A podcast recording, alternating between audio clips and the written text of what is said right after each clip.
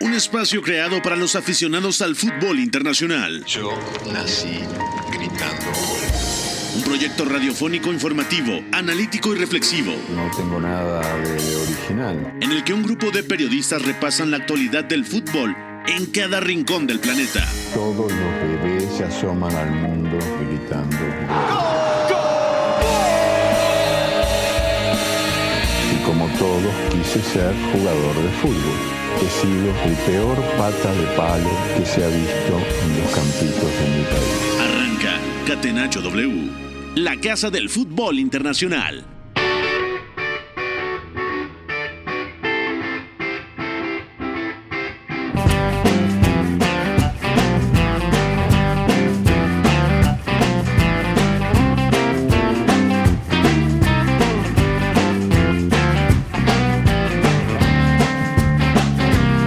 Hola, ¿qué tal? ¿Cómo están? Bienvenidos a una edición más de Catenacho W, Catenacho de jueves 30 de noviembre del 2023. Mucho que platicar con la actividad de la UEFA Europa League y la UEFA Conference League. Saludo a todos eh, los aquí presentes. Beto González, a la distancia, ¿cómo te va, Beto? ¿Todo bien?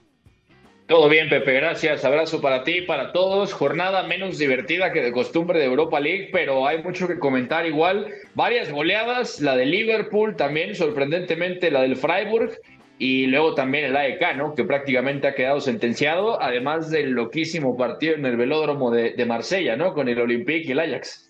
De acuerdo, también está Eduardo Zurita con nosotros y ese milagro que se aparece en jueves, señor Eduardo Zurita, no hay Champions. ¿A qué debemos su presencia hoy en Catenacho W? Eh, yo no sé de qué me estás hablando, Pepe. Yo llevo aquí participando religiosamente cada jornada de Europa League, pero me da gusto saludarte, saludar a los que escuchan el día de hoy y decir que mala, mala jornada para los mexicanos, ¿no? Ya mencionaba ahí eh, Beto lo de Orbelín Pineda, Rodolfo Pizarro, Andrés Sí. Guardado también pierde, eh, eh, Edson Álvarez no, no, no vio minutos el día de hoy. Eh, entonces, bueno, jornada pagadona para, para este lado del mundo. De acuerdo, también está Oscar Mendoza con nosotros desde la cabina de W Deportes. ¿Cómo estás, Oscarito? ¿Todo bien? Todo bien, Pepe, saludo para ti, todos los compañeros y la gente que nos escucha. Bueno, hoy ya tenemos 12 equipos clasificados a la siguiente ronda de la Europa League y como ya decía Suri, triste para los mexicanos hoy, Edson incluso con una enfermedad, pero yo diría que se decoró bastante con ese partido de locura entre Marsella y Ajax que ya platicaremos, además de que al West Ham le costó un mundo ganar en Serbia. Totalmente de acuerdo. Bueno, entonces vamos a arrancar en lo que llega el ingeniero Iñaki María con la pregunta del día. La pregunta del día. Non poteva farlo venire dagli Stati Uniti senza farlo giocare. Catenacho W. Y todos los jueves le preguntamos a la gente cuál fue el jugador más destacado en la UEFA Europa League o UEFA Conference League. Comienzo contigo, Oscar Mendoza. ¿Con qué jugador te vas a quedar? Yo me voy a quedar con Luis Díaz. Para mí dio un partidazo el colombiano con anotación en esa goleada 4-0 del Liverpool contra el Lask. Y además, bueno, muy emotivo, ¿no? Por el momento que vive después de toda la situación de su padre, luego también la fecha FIFA que tuvo con Colombia. Ahora ha vuelto a ser clave para un Liverpool que ya garantizó el liderato de grupo y por lo tanto, bueno, yo diría que ha sido de lo más destacado hoy. Totalmente de acuerdo. Buen partido de, de Luis Díaz, ya lo platicaremos a fondo y victoria contundente de Liverpool ante un equipo austriaco que por lo menos fue valiente en el arranque del compromiso. Beto González, ¿con qué elemento te vas a quedar el día de hoy? ¿Quién te gustó en este jueves de UEFA Europa League? Mi respuesta es obvia. Pierre-Emerick Aubameyang todavía tiene cuerda el gabonés y hoy ha marcado hat-trick en el 4-3 del Marsella al Ajax.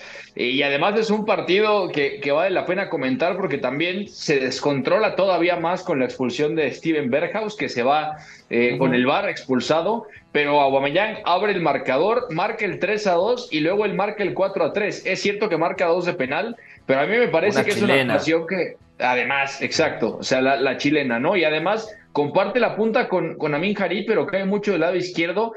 Puedo considerar que no es una actuación espectacular a nivel asociativo, pero es de mucho colmillo, de mucha inteligencia. Ismail Azar también deja un buen partido en ese Marsella Ajax, pero la importancia de esos tres goles de Pierre y Merica Aubameyang eh, está subestimada, me parece, y además se da en un día donde el Brighton termina ganando por nada, incluso siendo inferior a la AEK en Atenas. Sobre todo en el primer tiempo, ¿no? En la segunda parte yo sí creo sí. que cambia la dinámica del juego, pero en el primer tiempo yo te diría, Beto, que fue lo mejor del AICA de Atenas.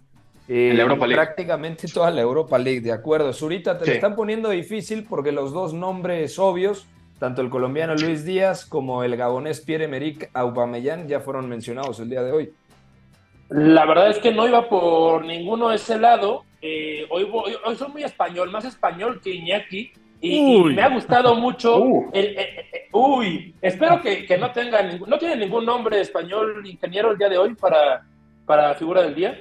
No, no, te lo cedo, te lo cedo. de, equipo español. No, no, no, no, todo tuyo. Entonces voy a hacer un poco de trampa. Eh, a mí me termina gustando el día de hoy mucho la pareja de atacantes de, del Villarreal. No me puedo decidir por uno solo. José Luis Morales, el capitán, el de siempre, el que no, al que no se le acaban la, pólvora aún a sus 30 y largos años. Y Alejandro Baena. A este lo meto también porque el fin de semana juega como, como mediocampista izquierdo, hoy lo hace como segundo punta. Creo que no es tanto una posición que esté acostumbrado y sin embargo parece que que ya va dando luces ahí Marcelino de que nos va a dar otra mítica pareja de delanteros y bueno, lo va a volver a hacer el día de hoy con Baena y con Morales. Ha destrozado en un primer tiempo al Panathinaikos. Luego ya el Villarreal está cerca de, de, pechearla, como decimos por acá, pero, pero el primer tiempo fue muy bueno de parte de esta pareja de atacantes. ¿Cuánto tiempo lleva Baena, que es centrocampista, jugando como delantero, Iñaki? Porque a Baena yo lo considero más un volante, ¿no? Un interior, un centrocampista eh, más cercano a la media punta, pero ya delantero, delantero. ¿Cuánto tiempo ha pasado esto desde la llegada de Marcelino García Toral? Eh, nada, porque Marcelino García Toral llega en la. Eh, es el tercer partido. El primero fue de Copa del Rey. La verdad que el de Copa del Rey no lo vi contra el Zamora, de la tercera categoría del fútbol español.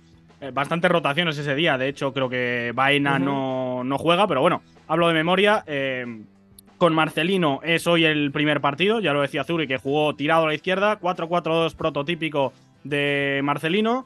Y ahí utiliza mucho la de hacer el doble lateral, poner laterales ofensivos por delante de otros como Juan Foyt, por ejemplo, que guarde más la posición.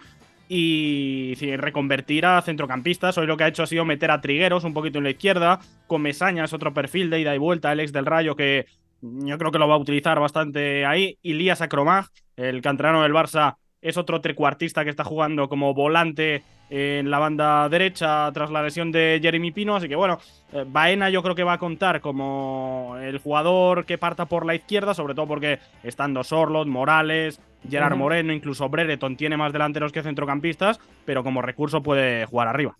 De acuerdo. Bueno, eh, ya después de todo el speech, ingeniero, qué nombre va a traer el día de hoy y qué gusto saludarlo.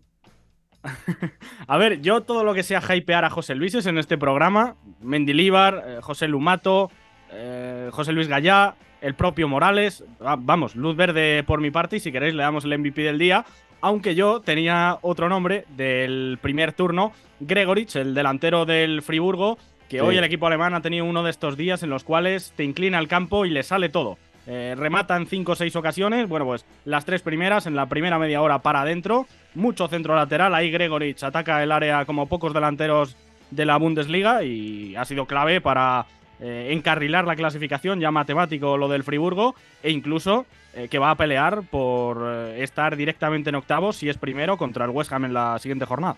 Totalmente de acuerdo. Bueno, si les parece, vamos a desmenuzar todos los grupos. Comenzamos con el análisis a fondo de la UEFA Europa League. UEFA Europa League. La casa del fútbol internacional. campeones de la UEFA Europa League. Catenacho W. En este grupo A será bastante divertido ver quién termina primero de grupo, porque el West Ham, después de cinco partidos disputados, tiene 12 unidades y el Freiburgo también y en la última jornada, si la memoria no me falla, atención con esto, hay un partido clave entre el West Ham y el Freiburgo en Londres. Yo te pregunto, Beto González, en caso de que el West Ham no clasifique primero, ¿debería de pensar eh, dejar como una segunda opción la UEFA Europa League? Ah, qué buena pregunta. No, yo pienso que no A ver. Pero son más partidos, el- ¿eh? El hecho, No importa, para que la gente lo entienda, si un equipo de UEFA Europa League avanza primero de grupo, se evita un playoff contra el tercer clasificado de los ocho eh, grupos que vienen de Champions. Es decir, Claro.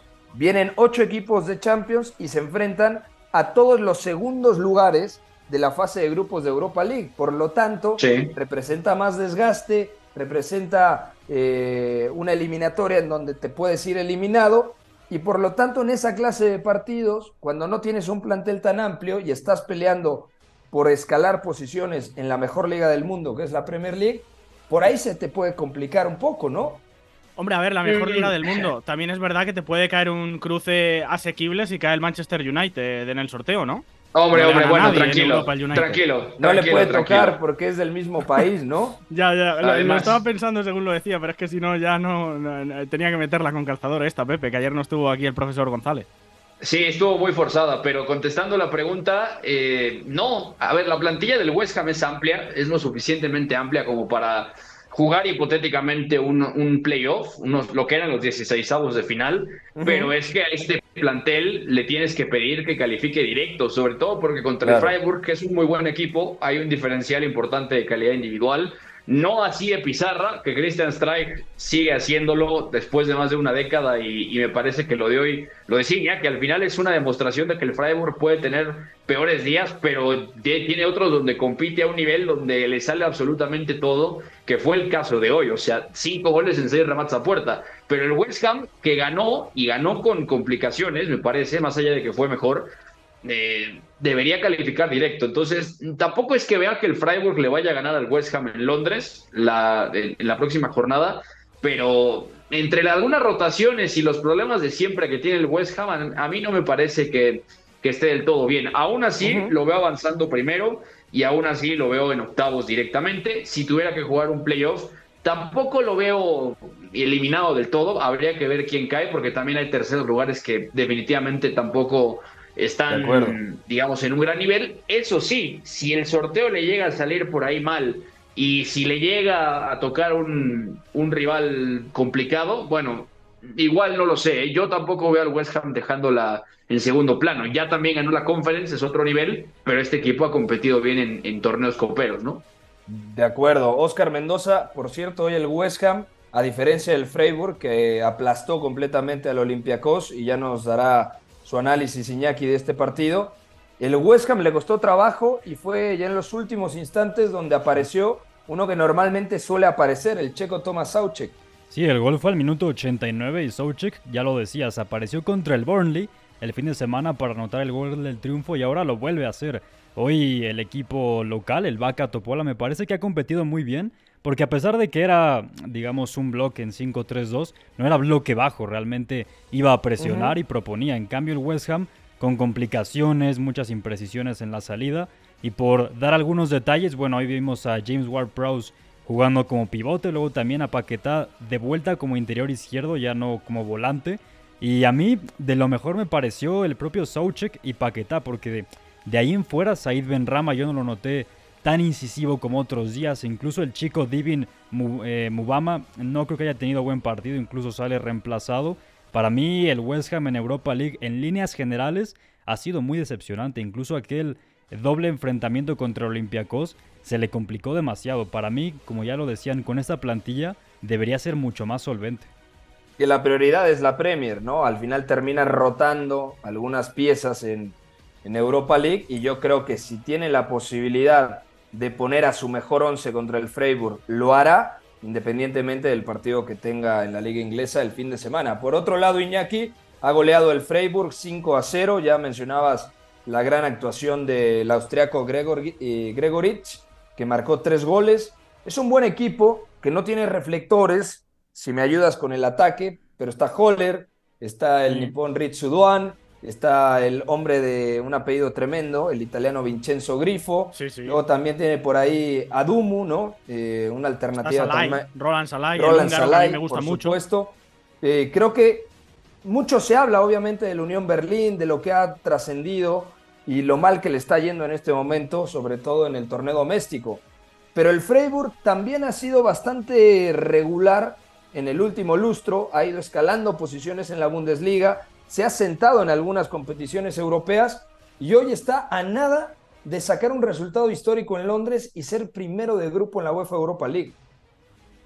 Sí, la verdad que el Freiburg no ha empezado esta temporada eh, igual que las anteriores, un puntito por debajo, pero bueno, eh, creo que va a luchar por entrar en Europa eh, en vía Bundesliga. Ahora mismo es noveno con 15 puntos, es decir, está a 5 del Hoffenheim que es sexto, es el que marcaría el acceso a Europa.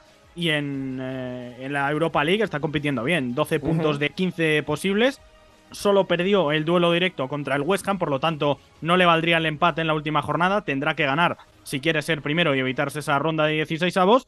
En todo caso, un equipo más que reconocible. Eh, Christian Streich, uno de los entrenadores que más tiempo lleva en su cargo de toda Europa. Eh, no, sé el dato exacto, está el, eh, el alemán, se me ha ido el nombre del equipo y del entrenador, el recién ascendido, a ver si me podéis ayudar con eso, está Diego Pablo Simeone y luego me suena que en las ligas punteras Christian Streich es el tercero, que más eh, longevidad tiene. Y entonces, claro, ya ha construido las bases. Un equipo que a balón parado rasca mucho, con juego directo, mm, dobles puntas. Eh, bueno, quizá no demasiado vistoso, pero efectivo, funcional para el fútbol que quiere y defensivamente. Pues eh, la verdad que para las piezas que tiene Ginter, que a mí a lo largo de su carrera me ha parecido muy errático, eh, Lienhard, que es que ha entrenado en el Real Madrid, pero en España tampoco eh, tuvo oportunidades nunca. Con piezas que ha ido picoteando de otros sitios, ha hecho un plantel notable, no sobresaliente, pero que rara vez decepciona. De acuerdo. El técnico que se, te escapaba era el del Hoffenheim, el del Heidenheim, perdón, el del Frank Heidenheim, Schmidt, correcto. Que está desde 2007. 14 2007, años, Frank Schmidt. Bueno, bueno, Ah, eh, es un técnico que lleva más de una década, tres lustros Sí, sí. al frente de una eh, institución. Bueno, será partido clave West Ham contra Freiburg para definir quién avanza primero en ese grupo A. Cambiamos de sector, toca hablar Suri del grupo H, en donde hoy el Leverkusen ha rotado Xavi Alonso, pero ha ganado en campo del Haken. Cuéntanos un poquito qué sucedió el día de hoy con el equipo puntero de la liga alemana. Bueno, la verdad es que los partidos de Leverkusen no han sido muy diferentes dentro de esta fase de grupos. No tiene que acelerar a fondo y aún así yo creo que, que sus primeras mitades siempre son correctas, buenas, consigue renta en el marcador y, y vamos, le, le da a Xavi Alonso oportunidad de ver otros nombres, ¿no? Por ejemplo, hoy no arranca Florian Bertz, eh, hoy está Adli, Cholek, Tela en la media punta. Creo que eh, poco a poco va sumando también estas piezas a la rotación Xavi Alonso para una temporada que es larga y donde está compitiendo a dos frentes, le puede sumar. Es cierto que en las segundas mitades, al menos a mi gusto, hay veces que termina sufriendo de más. El mismo día de hoy, yo creo que durante los últimos eh, 15 minutos, el, el, Hacken pudo poner el 2 a 1 y por ahí poner en aprietos para llegar al empate en los últimos minutos, pero fuera de eso yo creo que Leverkusen domina a través del balón, se siente, no se siente tan incómodo cuando se lo quitan durante tramos de 10, 15 minutos y entonces bueno, eso le ha dado fortaleza para llevar todavía paso perfecto dentro de este grupo, cinco jugados y cinco ganados. Les voy a tirar una trivia. ¿Cuántos equipos entre Champions, Europa League y Conference League tienen el pleno de victorias después de cinco fechas? A golpe, a bote pronto. El City, ¿no? No. El City, Ah, sí. El Madrid. City, Madrid, Madrid. En. Europa League, yo creo que solo el Leverkusen, sí. Lo estoy En revisando conference, que el, que el ingeniero nos diga Mm. sin Y conference. en Conference, hay- hay El. Eintracht me suena que lo tenía hasta hoy, pero al final no, no, ha en Victoria ganado. Pilsen. Son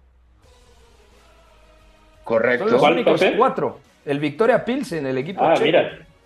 Muy bien. Entonces, bueno, Correcto. ahí está para poder dimensionar dónde está el equipo de Xavi Alonso, porque a veces te va bien en Europa, pero dejas de competir en el torneo doméstico. No, el, el Leverkusen es el mejor equipo en el campeonato alemán y además está siendo el mejor equipo en la UEFA Europa League. O sea, para entender la dimensión del proyecto y cómo está jugando de bien este Bayer Leverkusen, tanto por lo colectivo como porque destaca en lo individual con los Boniface, con Florian Wirtz, con eh, Hoffman, cuando rota el centro del campo, porque tiene los mejores carrileros del mundo en esta eh, temporada en específico, con, con Grimaldo en un costado y Frimpong en el otro.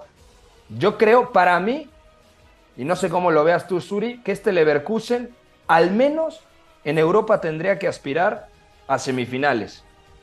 Sí, la verdad, sobre todo por, por, ser segundo año de proyecto y, ya te digo, lo, lo, bien encandilados que tiene a, a, la plantilla, a los minutos que pueden disfrutar a todos los jugadores. Además, creo que todos entienden muy bien el rol que tienen dentro de, de la cancha y eso para un cuadro tan, tan, tan de ritmo como sabemos que es el de Xavi Alonso, le viene muy bien. Me, me voy con este ejemplo de Piero Incapié. Piero Incapié, que no ha sido un titular completamente indiscutible en ninguna posición para Xavi Alonso y, hoy juega de lateral izquierdo, donde regularmente está Grimaldo, y, vaya, termina haciendo los mismos movimientos, atreviéndose eh, con una frescura incluso física que, que los minutos que disputa en la temporada no te dirían que puede hacer eso, y yo creo que eso es lo que le, le permite al Bayern no caerse semana tras semana. Ojalá, y yo llevo semanas diciéndolo, no vengan las lesiones, porque eh, ya jugar varios partidos sin tus titulares, Boniface creo que es una clave total, eh, bueno, ya le afectaría directamente. Sí, en ese mismo grupo está el Karabaj de Azerbaiyán con posibilidades, al igual que el molde de Noruega. Ambos tienen siete puntos y definirán quién avanza segundo eh, al playoff contra los equipos que vienen procedentes de Champions en la última fecha. Cambiamos de sector y toca hablar entonces me quedo contigo, Suri, del Betis, que el Betis no lo ha pasado bien. El Betis parecía que tenía todo el día de hoy para sellar su clasificación, pero el Betis ha perdido contra el Sparta Praga y ese grupo realmente está bonito porque el Betis se queda con nueve unidades, el Sparta Praga se queda con siete, en medio está el Rangers que hoy ha empatado en Glasgow sorpresivamente contra el Aris Limassol, el equipo chipriota, y eh, pues en la última fecha el Betis todavía puede ser primero, pero se le ha complicado un poquito, ¿no? El panorama. Sí, la verdad es que contrario a lo que yo mencionaba del Leverkusen, aquí me parece que, el ritmo con el que están afrontando la competición no termina de ser el correcto. Yo no los he visto completamente dominadores en ninguno de sus cinco partidos hasta la fecha. Hoy no es la excepción, incluso el primer tiempo yo creo que hay tramos en los que se dividen el balón, se dividen las ocasiones. Eh, el Sparta Praga, ya lo sabemos, la, técnica más antigua del mundo con un bloque muy sólido y después saliendo con velocidad por las bandas, termina le haciendo mucho daño. Y, el Betis yo creo que sufre por un poco por su once, ¿no? Nabil Fekir la verdad es que no está en su mejor momento físicamente y técnicamente, entonces mucha pérdida de balón hoy empezando como media punta y luego dos extremos que a mi modo de ver eh, son, son muy valientes en cuanto a lo que intentan hacer y también terminan perdiendo mucho la pelota. Abde, de un lado, el canterano del Barcelona, y a Diao, que ya lo habíamos mencionado hace unas, semanas, también muy joven, debutando eh, con el Betis. Entonces, bueno, nunca se pudieron asentar en el campo contrario. En el segundo tiempo cambia un poquito la cosa porque justamente tiene que entrar Isco a organizar un poquito más pero aún así yo creo que oportunidades aisladas y para nada un dominio claro del Betis, que bueno, termina perdiendo 1 a 0 el partido, yo creo que hasta cierto punto justamente porque el Esparta nunca sufrió de más. Hay una dependencia, Iñaki, del Betis con Isco Alarcón, es decir, si la pelota no pasa por los pies de Isco, si Isco no es titular en todos los partidos, ¿se nubla el conjunto dirigido por el ingeniero Pellegrini? Está siendo prácticamente titular en todos los partidos y la mayoría los juega enteros. Al principio de temporada sí que es verdad que lo dosificaba un poco más, una hora, 70 minutos o por ahí. Y ahora ya eh, rara vez rota el malagueño.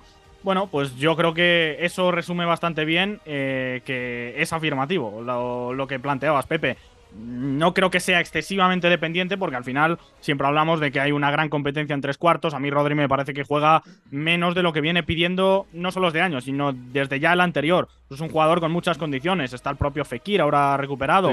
A Sandiao, que es un canterano que ha irrumpido con fuerza, se ha frenado un poquito, pero bueno, eh, tiene condiciones. El propio Luis Enrique creo que es otro que necesita jugar más de lo que lo hace. Evidentemente está Yoce. Claro, todos estos te pueden resolver el partido. Ahora bien, eh, hacer la labor de Isco, creo que eso, como mucho, lo podría hacer Fekir, pero bueno, mm, tampoco es exactamente ese perfil y, desde luego no tiene el rodaje y la confianza que, sí tiene Isco en este momento. Por cierto, en este grupo, apunte Panenquita, En el Aris Limasol juega Alexander Kokorin, ¿recordáis a este jugador ruso? Que luego se fue a la Fiorentina, pero que tuvo, tuvo problemas, ¿no? Y se fue a la cárcel. Sí, sí, eh, eh, justo iba a eso. Estuvo en la cárcel, entró en prisión en 2019 por agredir a dos funcionarios y ahora ha regresado, bueno, la temporada pasada fue elegido jugador más valioso de la Liga Chipriota y la verdad que eh, lo que estoy pudiendo ver en Europa esta temporada le marcó al Betis en la última jornada y hoy le ha dado también la asistencia en el gol de, de Laris Limassol. Que, bueno, es que era buenísimo Cocorín, además autosuficiente, o sea, decían que era como la nueva versión, ¿se acuerdan de Kersakov? Bueno, un, delantero que se podía crear sus propias ocasiones y que también remataba bien. Anduvo en la Fiore y luego creo que ahí se desató el mayor problema, ¿no? Sí, sí. Bueno. Hubo líos legales, ¿eh? como alguno de los aquí presentes. Una, de acuerdo. Una rápida, no vamos a decir el nombre. Sí, Oscar. Sobre Andrés Guardado, primera titularidad en tres partidos. Y bueno, ahora también decir que eh, puede tener más protagonismo porque en el partido anterior contra Las Palmas, William Carballo salió lesionado. Entonces, ahí gana un poco Andrés Guardado, que también en Europa League ha contado más para Pellegrini.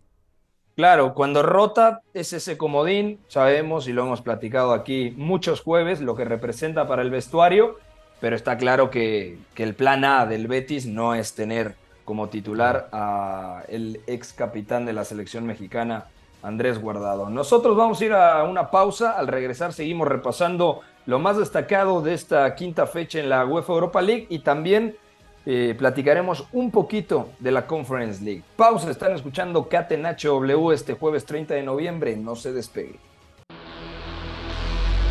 Lo que para mí es el fútbol. Éramos todos muy amigos, nos gustaba jugar juntos, la pasábamos bien reunidos, intentábamos hacerlo lo mejor posible, atacar mucho, mucho y luego recuperarla con la ilusión de volver a atacar. Hasta el Choco Bonito supo rendirse ante la estrategia invencible. Catenacho W, la casa del fútbol internacional.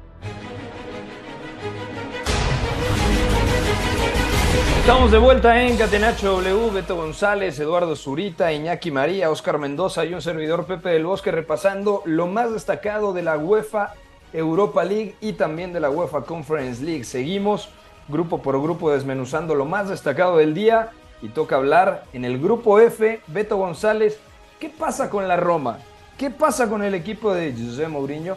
Porque la verdad la Roma hoy iba ganando, termina empatando contra el Servet de Suiza y la Roma se le complica la vida porque ahora tiene todo el Slavia Praga para ser primer lugar de grupo.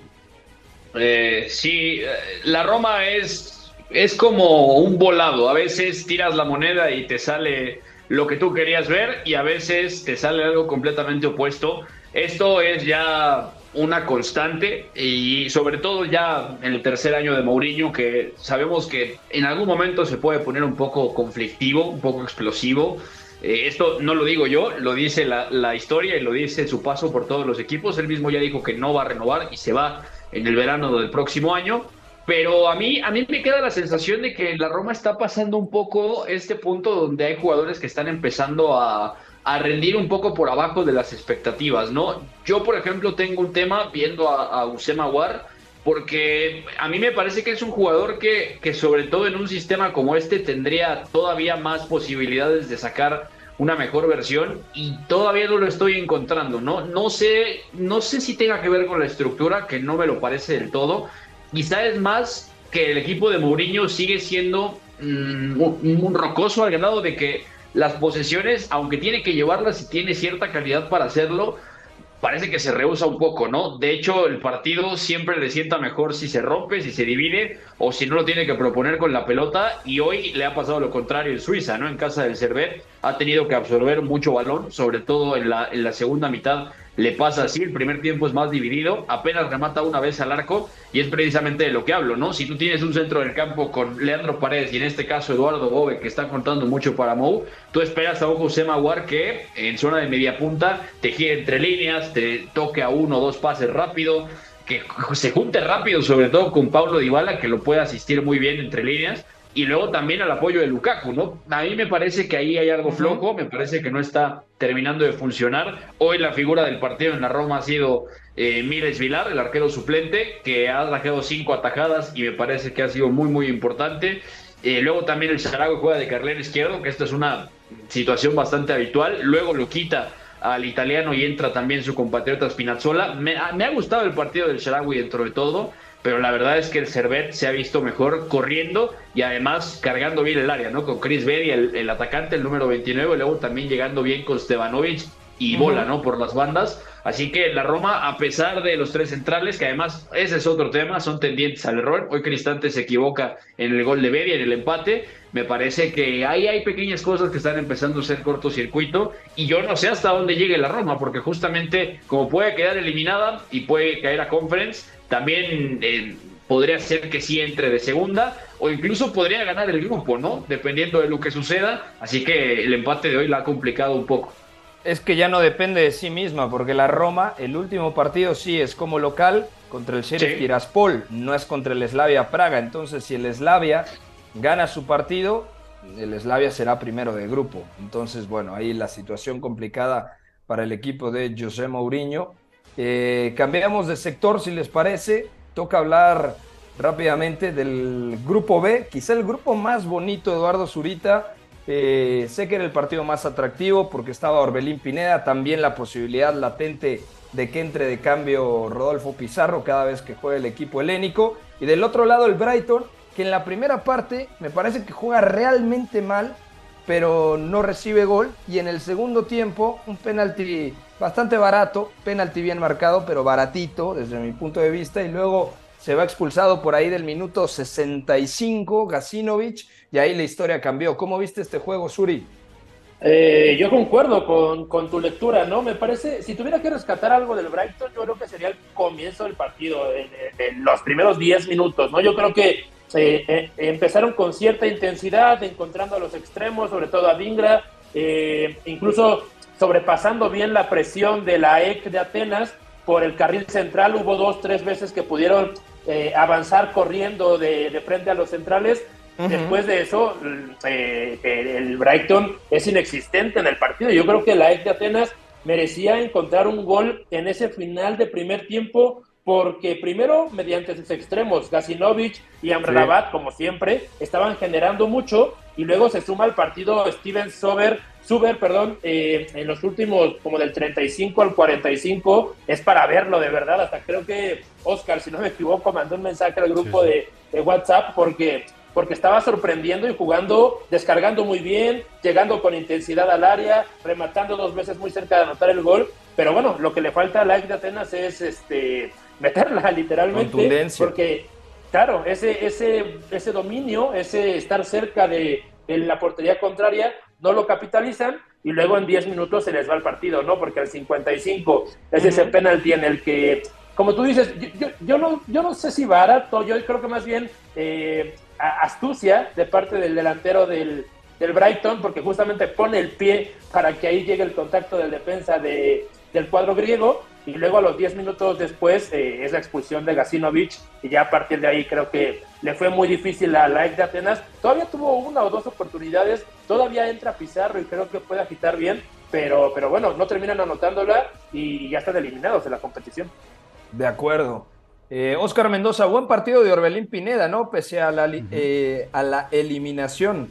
Sí, de hecho Orbelín Pineda jugando como interior izquierdo que esta temporada ha sido su, digamos, la posición en la que más ha jugado. Es cierto que el curso pasado lo veíamos más como enganche, pero ahora ese interior zurdo es para él.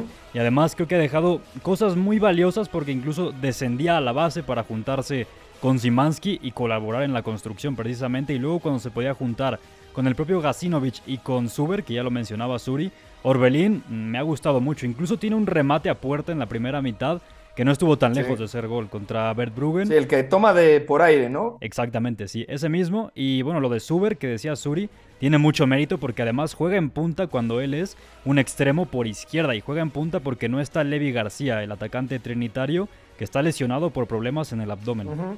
De acuerdo. Eh, última jornada en este grupo, Beto González. Qué bonito partido va a oh. ser Brighton contra Marsella, porque si el Brighton gana, será líder. Si el Marsella empata, mantiene el liderato de ese grupo. Pero el Brighton, ojo, hay que recordar que empezó perdiendo como local precisamente contra el AEK de Atenas. Y en este momento me parece muy meritorio que sigue en la parte media alta de la tabla en Inglaterra y que además por lo menos ya aseguró el repechaje, el playoff para continuar en UEFA Europa League. Y más meritorio porque han habido varias lesiones. De hecho, hoy algo que llama la atención es que Roberto de Cervi vuelve a utilizar a Jack Shelwood, el chico de 18 años, mediocampista, de lateral, pero ya jugó de lateral diestro, juega de lateral zurdo también. Y esto a mí, a mí me parece muy divertido, sobre todo porque quizá Roberto de Servi es el entrenador. Digo, no, no es que abuse del recurso, pero yo pienso que por lo menos en el último año y medio es el entrenador que más ha intentado con centrocampistas como laterales. Milner llega con ese fin. Pascal Gross, comodín de por ambas bandas. Ya lo ha hecho también en esta Europa League y de hecho en Ámsterdam juega de lateral izquierdo de emergencia. Hoy Hinchelwood, por ejemplo, que no deja un partido tan malo, me parece, a nivel defensivo. Sobre todo me parece que eh, se sentiría mejor por la derecha, pero en general se ha defendido bien el chico y en general debutó también como centrocampista ya la temporada pasada. El debut no es esta temporada. Entonces, tiene mucho mérito porque se le ha lesionado Lamptey, porque también ha perdido a la lana, porque también ha salido tocado Billy Gilmour, Evan Ferguson no ha estado del todo sano, eh, Jean-Paul Van Heck, que era titular, tampoco está de titular ahora, se había lesionado, e Igor Julio ha entrado bien. O sea, Joel Bellman se pudo ir, lesionado hoy también con la entrada que le da Mijat Gasinovic, casi le parte el tobillo. O sea, ha, estado complicado el Brighton físicamente y aún así la plantilla está dando de sí, ¿no? También es cierto que está tirando de varios juveniles, Joshua Dufus, por ejemplo, que entró por Ferguson hoy. También Mahmoud Daoud ha entrado mucho en la rotación. Carlos Valeva, que es una gran revelación en este equipo, que también tiene buenas condiciones en el centro del campo, que es más un ancla que otra cosa y es un pivote más posicional, vaya, es un perfil más Billy Gilmour, por ejemplo. Así que con las bajas que tiene, a mí me parece que está rindiendo bien dentro de todo. Le falta Enciso, le falta Pervis, no está Soli Marx, por ejemplo, y ahí se ha hecho más importante a Dingra. Eh, Webster tampoco está, con Welbeck no se ha podido contar, y Ansu, que venía siendo titular, también estaba en duda para hoy. Entonces, la verdad tiene mucho mérito, se ha repuesto bien el Brighton, y yo la voy a tirar de una vez. A mí me parece que, visto lo visto con el Marsella hoy, el Brighton podría acabar de líder y se ahorraría un enfrentamiento donde no estoy tan seguro en un playoff, en, un 16 de final, pues, que saliera ganando. Entonces, es clave que clasifique primero, octavos en Europa League. Es que el Marsella es una completa irregularidad. O sea, el fin de semana había perdido contra el Lens, que el Lens ayer cayó 6 a 0 contra el Arsenal. Eh, la jornada pasada de Europa League había ganado contra el AICA de Atenas. La última fecha en el campeonato francés, empató, no recuerdo con quién. Eh, está en mitad de, tabla, eh, de tabla en la Ligue 1 eh, de su país. Yo creo también, Iñaki, que, que, tiene una tremenda oportunidad el Brighton de ser primero.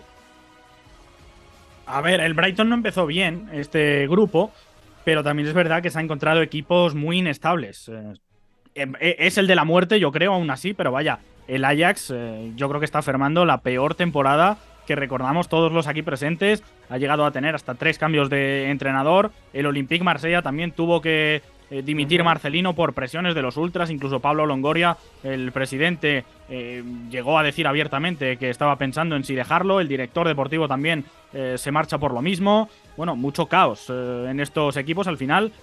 El AECA, aquí le llamamos AECA, allí AEC, que es otra cosa que ya tendremos que debatir en su momento, ha sido el invitado sorpresa. No, acá también le decimos AECA. Ah, pues aquí alguno acaba de decir Ike, ¿no? No, o, ya voy muy. Igual voy muy drogado ya. Estoy haciendo números. Eh, eh, estoy pendiente de los multis. Ya esto no, no, puede ser. Pero bueno, yo creo que el, uno de los grupos más emocionantes está siendo, aunque a mí lo que he visto del Brighton eh, me esperaba un poquito más. Partidos un poco descontrolados dentro de que también los descontrolan los rivales. De acuerdo. Eh, solamente para cerrar el tema de este grupo, bueno, ya sabemos, el Marsella hoy ha ganado en el partido más bonito de la jornada 4 a 3 ante el Ajax, que el Ajax yo creo que lo que más le conviene es enfocarse en la Eredivisie y por ahí, si tiene una buena segunda mitad de temporada, aspirar a algún puesto en Europa League o en Conference League, ¿no? Pero poco, poco y más, ¿no, Oscar, de, del equipo de la capital neerlandesa? Sí, que en Eredivisie ya salió de zona de descenso, que es lo más importante. Y yo sé que los resultados no acompañan, pero aún así yo le veo brotes verdes a este Ajax. Por ejemplo, con Jorrel Gato en defensa, que está considerado uno de los grandes prospectos del fútbol neerlandés. Y por supuesto Brian Broby, que hoy se fue con doblete y también cuando genera esas asociaciones con Bergwijn, a mí creo que es cuando el Ajax gana esa chispa, e, ese punto de desequilibrio que para mí es lo más valioso, o lo fue hoy contra el Marsella. Hay brotes verdes, pero aún así la actualidad sigue siendo muy desalentadora. De acuerdo. Cambiamos de grupo. En el grupo de Iñaki, Atalanta Sporting. Quizá los dos equipos que tienen mayor nivel en este grupo. Atalanta se esperaba mucho desde el comienzo de temporada y ha empatado el día de hoy eh, uno a uno en Bérgamo. Empezó ganando con gol de Escamaca, el delantero centro, y lo empató eh, Marcus Edwards, este jugador que ya la temporada pasada en Champions nos había llamado la atención. Con este empate, Atalanta se queda en la primera posición, prácticamente ya la aseguró.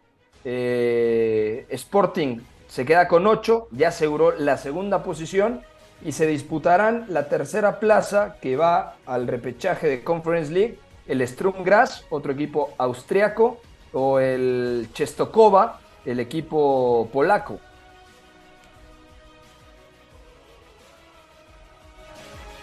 Iñaki. Perdón, perdón, estaba silenciado, estaba silenciado. No, decía que eh, este partido eh, le he tenido un poquito de fondo. Me gustó bastante el de la primera vuelta, que fue intercambio de golpes con un tiempo para cada equipo. Eh, empezó la Atalanta dominando, luego el equipo portugués le dio la vuelta con un gran Marcus Edwards. Bueno, hoy ha vuelto a marcar este jugador que ya nos pareció la sensación de la pasada Champions. Nombre a seguir, que yo diría no va a tardar mucho en salir del Sporting y que está haciendo dupla de, atacantes, no siempre porque hay competencia, pero eh, habitualmente con, con Jóqueres, eh, el punta sueco, que dentro del mal momento de Suecia, este va al espacio, tiene cierta sensibilidad técnica para asociarse, muy potente, tiene disparo de, media distancia, a mí me parece bastante completo. Otro que creo vamos a empezar a ver en Champions dentro de poquito. Y está, por supuesto, Pote, eh, Pedro González en la media punta. Así que el ataque del Sporting Club de Portugal no es dudoso. Está incluso eh, Trincao, el ex del Braga y del Barça. Pero eh, no, no, no ha terminado de competir bien y hoy sobre todo ha sufrido mucho la profundidad defensiva con un Escamaca que ha estado francamente bien en la primera parte, lo que le he podido ver. Ha marcado un buen gol de desmarque al espacio y zapatazo de 25 metros y luego ha sido el que más eh, en jaque ha puesto la portería defendida por Antonio Adán. Estos dos sabían que mm, básicamente lo que se jugaban era la primera plaza y al final eh, será la Atalanta la que sea primera y evite una ronda porque tiene el golaveras particular eh, ganado. Que esto hemos tenido un debate esta semana sobre si se llama golaveras que vosotros llamáis eh, así a una cosa y nosotros a otra. Bueno, eso ya es otro melón. Bueno, es el resultado directo, ¿no? Claro, exacto. Sin más. En caso de empate, lo primero que se mira es como si fuera una eliminatoria, los partidos entre sí, y por lo tanto, como la Atalanta ganó el de la primera vuelta y este lo han empatado, será el equipo de Gasperini el que tenga ese privilegio de saltarse una ronda. De acuerdo. Cambiamos de grupo, toca hablar del grupo B, Oscar Mendoza, porque Liverpool hoy hizo la tarea, 4 eh, a 0 ha ganado. Buena actuación de Cody Gakpo, también Luis Fernando Díaz, Mozalá marcó gol, eh, Gravenberg cada vez se le ve mejor. ¿Es parámetro el Ask Lins para poder decir que Liverpool eh, ha dado un gran partido o también fue la vulnerabilidad del equipo austriaco ante un Liverpool que sí, eh, cuando puso el pie en el acelerador, lo terminó sentenciando? Bueno, para mí el grupo del Liverpool en general no es parámetro, aunque lo esté solventando con mucha jerarquía. Toulouse, Unión San Gilois y Las Lins, creo que es un grupo muy asequible para el equipo de Jürgen Klopp, que eso sí, hoy sacó un 11 bastante serio desde mi punto de vista, con Luis Díaz, con Cody Gakpo, con Mohamed Salah, Gravenberg, por ejemplo, con Konate en la central, pero bueno, también seguimos viendo nombres que son de lo más prometedor del Liverpool, como Jarrell Kwanzaa, por ejemplo, que está jugando en la central, y Joe Gómez jugando también en ese rol de Trent Alexander Arnold como lateral invertido, sigue cumpliendo. Y para mí lo mejor del Liverpool ha sido tanto Luis Díaz como Mohamed Salah. Los dos salieron muy enchufados. Ambos marcaron. Cody Gakpo jugando al apoyo también eh, ofrece muy buenas cosas. En general, buen partido de los Reds, aunque eso sí, había momentos en los que dejaban espacios, de ahí el Lask podía correr. Y de hecho, un futbolista que me llamó la atención del conjunto austriaco es Moses Usor, atacante número 17. Interesante, tuvo algún Rapidísimo, ¿no? la verdad, no, atacaba bien al espacio con, con criterio. Sí, ahí Todavía le falta un, un, un puntito de eh, sutileza en el último gesto, ¿no? Porque hubo un par de acciones que ganó bien la espalda de Conate y luego a la hora de mandar el servicio, ahí yo creo que fallaba. Pero bueno, 21 eh, años tiene, ¿no? Sí, 21 años e incluso al final le pidió la camiseta a Salah de forma muy tímida y no le dio la suya. bueno, un buen gesto del chico. En general, el Liverpool solvente, líder de grupo ya, y yo diría que es de los principales candidatos a ganar la Europa League, aunque insisto, el grupo creo que ha sido muy, muy asequible. De acuerdo. Y el Liverpool dirá, eh, somos candidatos, sí, pero la prioridad de momento yo creo que sigue siendo la Premier, ¿no? Porque está únicamente a dos puntitos del Arsenal y hay dos puntos de distancia entre el primero Arsenal y el cuarto Aston Villa. Pasamos rápidamente al último grupo, Beto González, el Rennes, eh, puntero con 12 unidades, el Villarreal tiene 9, el Panathinaikos tiene 4 y el Maccabi Haifa, prácticamente eliminado, tiene 1, pero en este grupo F hay un detalle importante, se ha postergado ese duelo entre Maccabi Haifa y Villarreal que se iba a disputar en Israel y por evidentes temas del conflicto bélico se ha aplazado y entonces el Villarreal también tiene la posibilidad en sus manos de terminar primero de grupo. Sí, de acuerdo. De hecho, bueno, el Villarreal está a tres puntos del Rennes ahora. La diferencia de goles también es un poco eh, amplia, pero ahí se abre esa posibilidad. Entonces, sí, el Villarreal tiene esa posibilidad. Y a mí, sobre todo, me parece que más allá de la Europa League que está haciendo el Rennes, podría llegar a darse en algún punto. Me parece también importante porque además la plantilla del Villarreal tiene, tiene la calidad, ¿no? Sobre todo, me parece que eh, al final del día, esos tres puntos que están ahí en mano pueden ser importantes, sobre todo porque el duelo justamente, el, duelo final que tiene el Villarreal es en, en Rennes, ¿no? La y ganó el primero. Y ganó el primero, además, que eso, que eso también es lo importante. Entonces me parece que eh, el Villarreal tiene una muy buena opción de avanzar primero y sería muy divertido, sobre todo porque, insisto, la plantilla le da para, para eso, ¿no? También es cierto que le daría un poco más de oxígeno a Marcelino para trabajar, no tener que enfrentarse a un equipo Champions que caiga ahí en el, playoff. Y a mí me gustaría eso, sobre todo también porque hay jugadores que en una, en una llave definitiva de Europa League te pueden marcar esa diferencia, ¿no? Entonces habría que ver qué pasa con ese partido contra el, Maccabi Haifa y luego si gana ese partido el Villarreal en Francia, que también va a ser complicado, estaríamos hablando de que se libra de eso. De todas maneras, la Europa League del Rennes es muy positiva, de hecho justamente hoy ha ganado de visitante y a mí la verdad me parece que sea como sea que gane ese grupo va a ser bastante divertido. Eso y que además el Rennes también tiene una buena plantilla, donde sobre todo a mí me, parece que destaca Nemanja Matic, que hoy ha dejado un buen partido. Ahí está ahí Nemanja Matic, está también el chico en Solefe, en el centro del campo, y está también Amin Guiri, que también es un viejo conocido del Niza, así que es un buen plantel que sigue ahí Julián Stefan, ¿no? Que también Julián Stefan en su día estuvo también en Champions, hace, hace tres temporadas que dirigió en Champions también Julián Stefan. De acuerdo. Eh, para cerrar el programa del día de hoy, Iñaki, por favor, profundiza en tu torneo favorito, tu competición predilecta, la Conference League. Conference. Ahora sí, Iñaki, quita el mute y por favor.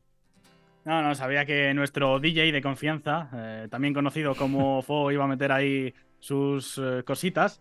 Así que bueno, yo creo que día intenso de, Conference. Eh, ahora si quieres repasamos en Europa y Conference los clasificados, en Europa League y Conference.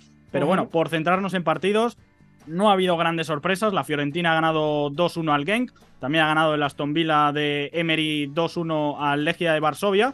Pero sí que ha habido varios partidos en los que merece la pena detenerse. El Maccabi Tel Aviv de Israel, por ejemplo, que por el conflicto es uno de los que se está teniendo que buscar la vida para competir. Bueno, pues Eran Zahavi, que debe tener como 86 años, eh, con un gol en el 82, ha clasificado a los hoy visitantes.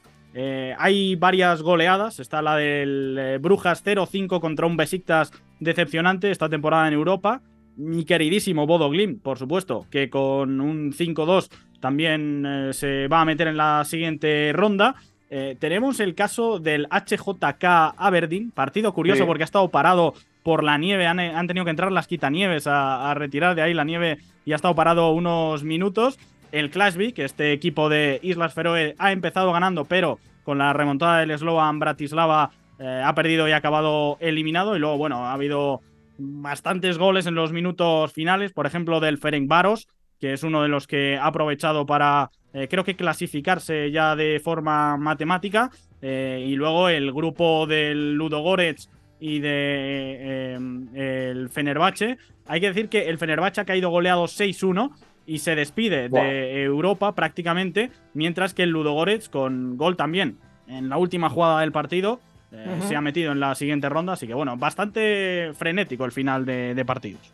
De acuerdo. Bueno, ¿el Aston Villa sigue siendo el principal candidato para ti o todavía dudas?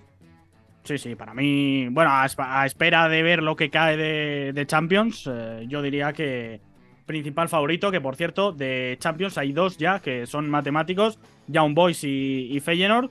Y quitando eso, bueno, pues eh, eh, diría que. Eh, ah, bueno, no, me, he ido a la, Europa League, perdón. los que caen de, Europa League a, Conference, el único confirmado es el, el. De acuerdo. Pues ya nos vamos. Gracias a todos los que nos escucharon un jueves más. Mañana la previa del fin de semana. Beto González, un abrazo. Un abrazo fuerte, chicos, y nos escuchamos con la previa del fin de Oscar Mendoza, abrazo. Abrazo a todos y mañana por acá estaremos con lo mejor del fin de semana. Eduardo Zurita, que le vaya muy bien. Abrazo a todos amigos, disfruten el viernes. Eh, a usted lo veo el domingo, ¿verdad? En el City Tottenham. Sí, sí, y, hoy, hoy está Beto González haciendo liguilla, entonces eh, ya hay liguilla de MX para que Iñaki y María Vial eche un ojo. De acuerdo, Puebla Tigres el día de hoy y también partidazo en Guadalajara entre Chivas y Pumas. Eh, Beto, ¿ya, ¿ya me despedí de ti? Sí, señor. Pues otra vez, Iñaki, que le vaya muy bien. Nos vemos o nos escuchamos, mejor dicho, amigos. Llévate, eso sí, Pepe, una garrafa de 5 litros de agua porque Zuri los domingos, después de los festivales que se corre el sábado, va a tener sed, ya te lo digo yo. Sí. Oh, bueno. Oscarito. Venga, por acá nos escuchamos mañana, Pepe. Gracias a todos, un fuerte abrazo, nos escuchamos mañana, que tengan una muy buena tarde, pásenla bien hay una relación entre la práctica del cuerpo que se expresa en las manos y el cerebro, pero el fútbol ha suprimido esto, de modo que se trata fascinantemente de un ejercicio que nos devuelve en el tiempo a lo que fuimos en el origen, pero también una vez que nos aficionamos a este juego, nos regresa a la infancia, al niño que fuimos. Gracias por sintonizar Catenacho W. Entonces el fútbol es en ese sentido una maquinaria para regresar en el tiempo en un doble sentido. Por W Deportes, la frecuencia del fútbol internacional.